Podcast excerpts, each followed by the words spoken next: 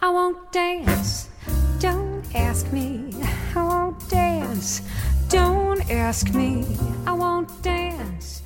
Monsieur with you. Olá, bem-vindos ao Simples Vinho. Para desfrutar toda a complexidade do vinho de forma simples, é quase um bate-papo.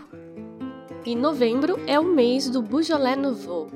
Quem curte esse mundo do vinho há mais tempo provavelmente já ouviu falar, talvez até conheça. É um vinho famoso, Dizem que mais por uma jogada de marketing genial do que pela qualidade do vinho mesmo. Mas será? Hoje eu vou contar a história dele e do processo pelo qual ele é feito. Não é uma vinificação comum. Tá curioso? Então vem comigo que hoje o programa vai muito além do Beaujolais Nouveau.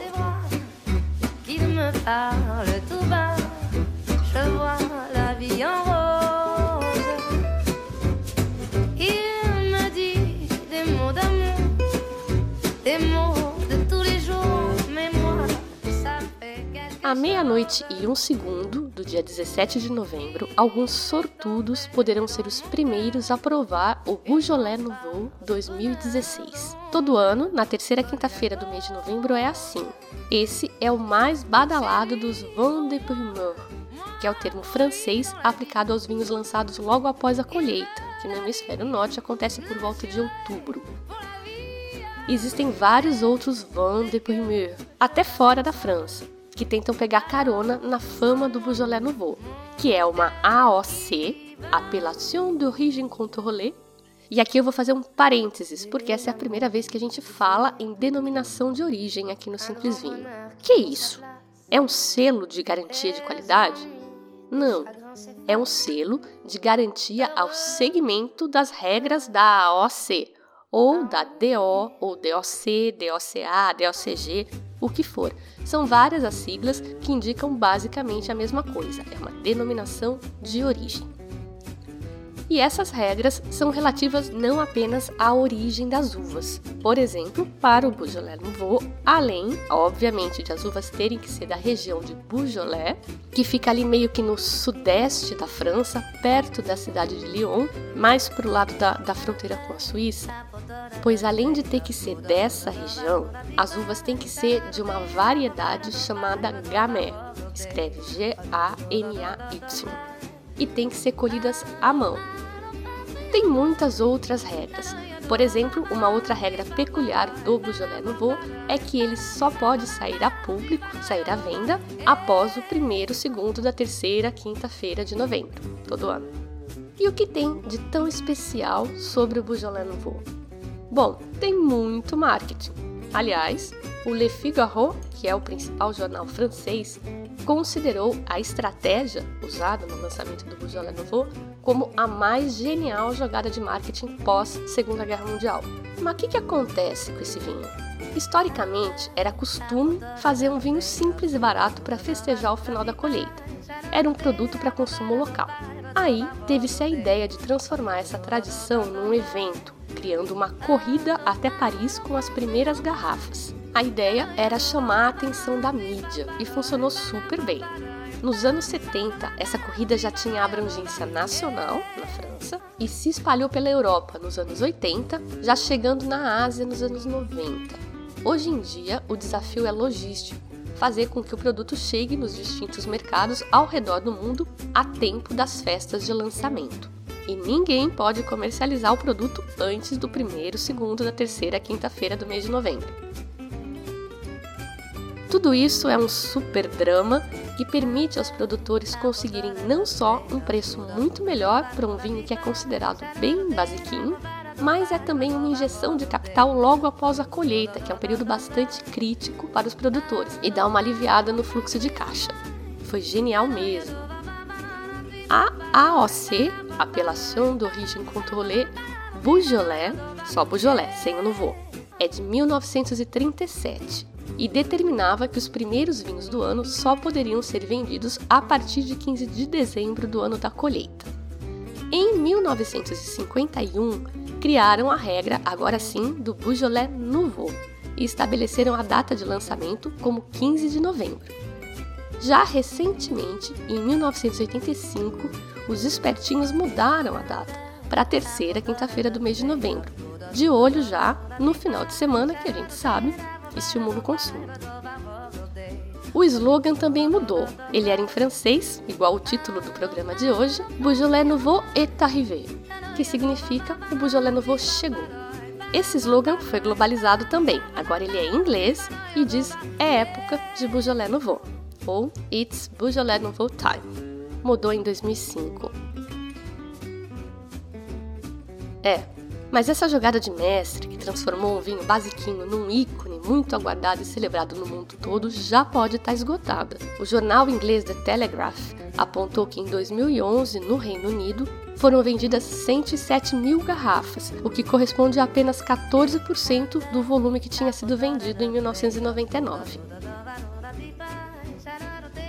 Tá, mas chega desse papo de número, né? Em termos de vinho, o que tem de especial esse tal Beaujolais Nouveau? Eu tô aqui dizendo que é um vinho simplesinho e tem bastante snob que torce realmente o nariz para ele. Mas o que eu queria destacar aqui é o processo de vinificação dele, que é diferente. É chamado maceração carbônica. O vinho resultante desse processo é muito diferente daquele que se obtém com a vinificação tradicional, que é aquela que a gente viu nos programas 3 e 4. É um vinho muito leve, fácil de beber. E é tinto, olha, acho que ainda não tinha dito que é um vinho tinto. Mas é praticamente um rosé mais encorpado, ainda mais porque ele é feito de gamay, que é uma uva super delicada, estilo da Pinot Noir. Então ele é um vinho que quase não tem taninos, ele é bem pouco adstringente e é muito, muito aromático. Essa é a característica da maceração carbônica. Muitos aromas e muito distintos. Um marcador típico da maceração carbônica é banana. E adivinha quem começou a estudar e reportar sobre esse processo? Um francês, claro, famoso, Louis Pasteur. O cara da pasteurização e da vacina. Lá em 1872, ele observou que as uvas que fermentavam em presença de oxigênio, que é a fermentação normal, elas produziam vinhos com sabores e aromas distintos daquelas que fermentavam em ambientes saturados com CO2 ou gás carbônico. Ok, tudo muito lindo, Beaujolais Nouveau est arrivé, Gamay, blá blá blá, mas isso tudo é muito distante da nossa realidade, né? Quantos de nós já tomaram vinhos de Gamay? E quem tomou, será que tomou em quantidade suficiente para ter um bom entendimento da diferença entre um gamé comum e uma maceração carbônica? Eu confesso que não. Aliás, nunca nem vi ao vivo uma garrafa de Beaujolais Nouveau, mas Claro que eu não ia fazer um programa assim tão abstrato, né? Pois é. Aqui no Uruguai tem um produtor que usa esse processo, a maceração carbônica, mas para fazer um vinho com taná. E vocês não acreditam quão interessante fica. A uva taná, que é típica daqui do, do Uruguai, a uva ícone do país, é uma uva bem parruda, muita concentração de taninos, faz vinhos bem escuros e potentes mas o taná da maceração carbônica é super suave, surpreendente mesmo o resultado. Tanto é que foi considerado pelo Guia Descorchados como taná revelação de 2013. O bodegueiro que teve essa ideia genial é o Carlos Pisorno, proprietário, enólogo, diretor comercial e faz tudo da bodega Pisorno. E ele deu uma canjinha aqui para nós explicando como é que é o processo de maceração carbônica que ele usa. Aperta a tecla SAP aí inventar todo una sesión carbónica Y bueno, nació ahí, hicimos, hacíamos pocas botellas, era muy diferente, muy interesante y, da, da, mucho trabajo elaborarlo, pero el proceso de él es siguiente. Cosechamos los racimos más sanos del viñedo, en las cajas de, de, de 18 kilos ponemos solamente 8 kilos para que no se rompan los, los, los. Ele fala rapidão, né? Então, ele falou que é um processo mais trabalhoso por causa do cuidado requerido com as uvas. Ele disse que nas caixas de 18 quilos, que são as caixas tradicionais usadas nas colheitas, eles colhem só 8 quilos de uva. Recolhem à mão e antes da colheita geral. Tudo isso para não romper os grãos de uva, e essa é a chave da maceração carbônica, ter os grãos inteiros. Escuta mais um pouco. Traemos a la bodega y se hace una cosecha en hora del mediodía para que tenga bastante temperatura, bastante bien de lo normal para los Ah, ¿por qué? Porque, porque porque ahí va, se va a colocar la uva dentro de la cuba sin pasar por la molienda. Sea más, más rápida la fermentación dentro de Entonces se colocan todos los, los cachos dentro de, de, de, la cuba, con mucho cuidado que no se rompan demasiado. El cacho entero, entero con un racimo, con rodajas. Y ahí se pone un pie de cuba, cuando está la, la, cuba llena, se cierra, se deja 48 horas cerradas hasta que comienza a generar gas carbónico. Eles fazem a colheita ao meio-dia, que é o contrário do que normalmente é feito. No processo tradicional, a uva é colhida bem cedo ou até de madrugada, para evitar que o calor inicie uma fermentação indesejada. Aqui não tem esse perigo, porque os grãos estão inteiros, então as leveduras das cascas não têm acesso ao açúcar do suco de uva para fermentar. Pois bem, coloca tudo no tanque com muito cuidado e um pé de cuba, ele diz. Outro conceito novo, pé de cuba. Isso é, junto com os grãos, ele acrescenta um pouco de mosto, e que aí sim, em contato com as levaduras naturais que estão nas cascas, inicia a fermentação alcoólica, aquela tradicional da produção de vinho, em que a levedura transforma o açúcar em álcool e libera gás carbônico. Esse gás carbônico que vai liberando vai empurrando o oxigênio para fora do tanque e enchendo o tanque. Cria assim um meio anaeróbico, ou seja, sem oxigênio. E aí uma fermentação diferente começa dentro do grão de uva, que estava inteiro, lembra? É uma fermentação enzimática. Dentro, dentro do grano, não sem romper. E por isso é, um vinho muito suave, onde os taninos não saem porque não estamos rompendo a carne. Por isso, todo esse cuidado em preservar a integridade dos grãos. Por isso também que a colheita é ao meio-dia, porque assim a uva está quente. Se ela estivesse muito fria, ia retardar muito o início desse processo enzimático. Mas essa fermentação enzimática não dá conta de consumir todo o açúcar do suco. Gera só uns 3% de álcool, mais ou menos. E é por isso que depois de uns 7 ou 8 dias, quando ela termina, eles então rompem os grãos, liberando esse líquido interno e então completam a fermentação da forma tradicional. Logramos ter o terreno bem, bem, bem, bem suave e es a la 50% da fermentação, ou seja, aproximadamente em 8 dias, 7, 8 dias, lo prensamos, es un prensado bien suave y bueno, nos quedamos solo con el jugo se sigue fermentando como un blanco, solo líquido, y ahí termina la fermentación. Sería como una cero maceración. Cero maceración, exactamente, ahí está.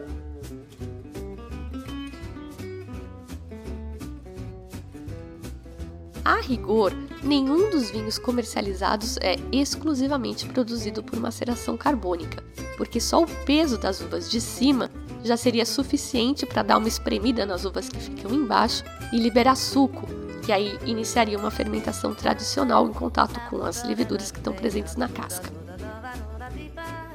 Pode acontecer também que o enólogo preserve alguns grãos de uva inteiros na produção de um vinho tradicional. Ele faz um pouquinho de maceração carbônica ali dentro. E assim ele gera um pouco de fermentação enzimática com o objetivo de obter maior expressão e complexidade aromática. E essa, como eu já falei, é uma das grandes sacadas da maceração carbônica e faz parte do repertório de mágicas dos enólogos. Lo, lo más interesante, tú pones la, la copa en la nariz, la parte aromática. Aromática sorprende sobremanera porque tienes una, una, una banana madura, un chicholo, una fruta que es compota bien, bien, bien, bien interesante, que está normal no lo tiene. A outra coisa interessante desse processo é que, como há muito pouco contato do mosco com a casca, há pouca extração de taninos, resultando num vinho super leve, pouco mais intenso que um rosado, o que no caso do Taná é um vinho interessantíssimo, a ponto de ter surpreendido o Patrício Tapas, que é o jornalista chileno que escreve o Guia de Escorchados. Ele deu 90 pontos para esse vinho. Olha só a história que louca. Ay, es un vino premiado también ese, ¿no? Sí, es un vino que estuvo interesantísimo porque eh, yo lo presenté a, a Tapia como algo distinto, ¿no? no, no. Porque lo hacías desde 2000, yo Sí, no sabía. desde el año 2000, recién ahora en 2014 lo llevé al... No se me había ocurrido, lo llevé y lo sorprendió. ¿Qué me trajiste? Dice, Pablo, qué interesante, ¿cómo no me lo había mostrado antes? Quedó gratamente sorprendido y le dio 90 puntos para ese vino. E, finalmente, assim como acontece com os vinhos brancos, o vinho produzido por maceração carbônica é feito para consumo rápido, jovem. O do Pisono não é nem exportado, é um cuidado com o consumidor. É também um vinho que deve ser servido um pouco mais frio que o comum para os tintos, por volta de uns 13 graus. Se o vinho estiver muito mais quente, vai ressaltar muito o álcool e ele fica desbalanceado. Outra coisa que também é típica de brancos e rosados, que são esses vinhos que têm que ser consumidos jovens em geral, é que o Pisono, pelo menos, comercializa uma maceração carbônica com a tampa de rosca. A gente já falou dela aqui e eu volto a repetir. Para vinho jovem, nada melhor que a tampa de rosca. Ela prolonga a vida do vinho porque fecha melhor e evita o contato com o oxigênio e a consequente oxidação. Mas, se para provar o taná de maceração carbônica do Pisono você teria que vir até aqui no Uruguai, o Beaujolais Nouveau você pode tentar provar no Brasil. As embaixadas e os consulados costumam promover festas de lançamento. Eu, infelizmente, não consegui descobrir nada aí no Brasil. Se alguém souber de alguma coisa, compartilhe aqui com a gente. E para finalizar, eu só queria comentar que as regiões de Rumilla e na Rioja Alavesa, na Espanha, também tem larga tradição na produção de vinhos por maceração carbônica. Eles são chamados vino de cosecheiro, da palavra em espanhol cosecha ou colheita. A origem é meio que a mesma da França, um vinho rápido para celebrar o final da, da época de colheita. E eles dizem que o processo deles é que é a maceração carbônica de verdade, porque eles usam o dióxido de carbono, ou CO2, produzido pela fermentação das uvas que se rompem naturalmente em um processo parecido com o que o Pisorno faz com o pé de cuba. Enquanto que na França, esse gás carbônico é injetado nos tanques diretamente. Eu encontrei um vídeo que mostra e explica o processo, que inclui a técnica arcaica de pisar as uvas de verdade.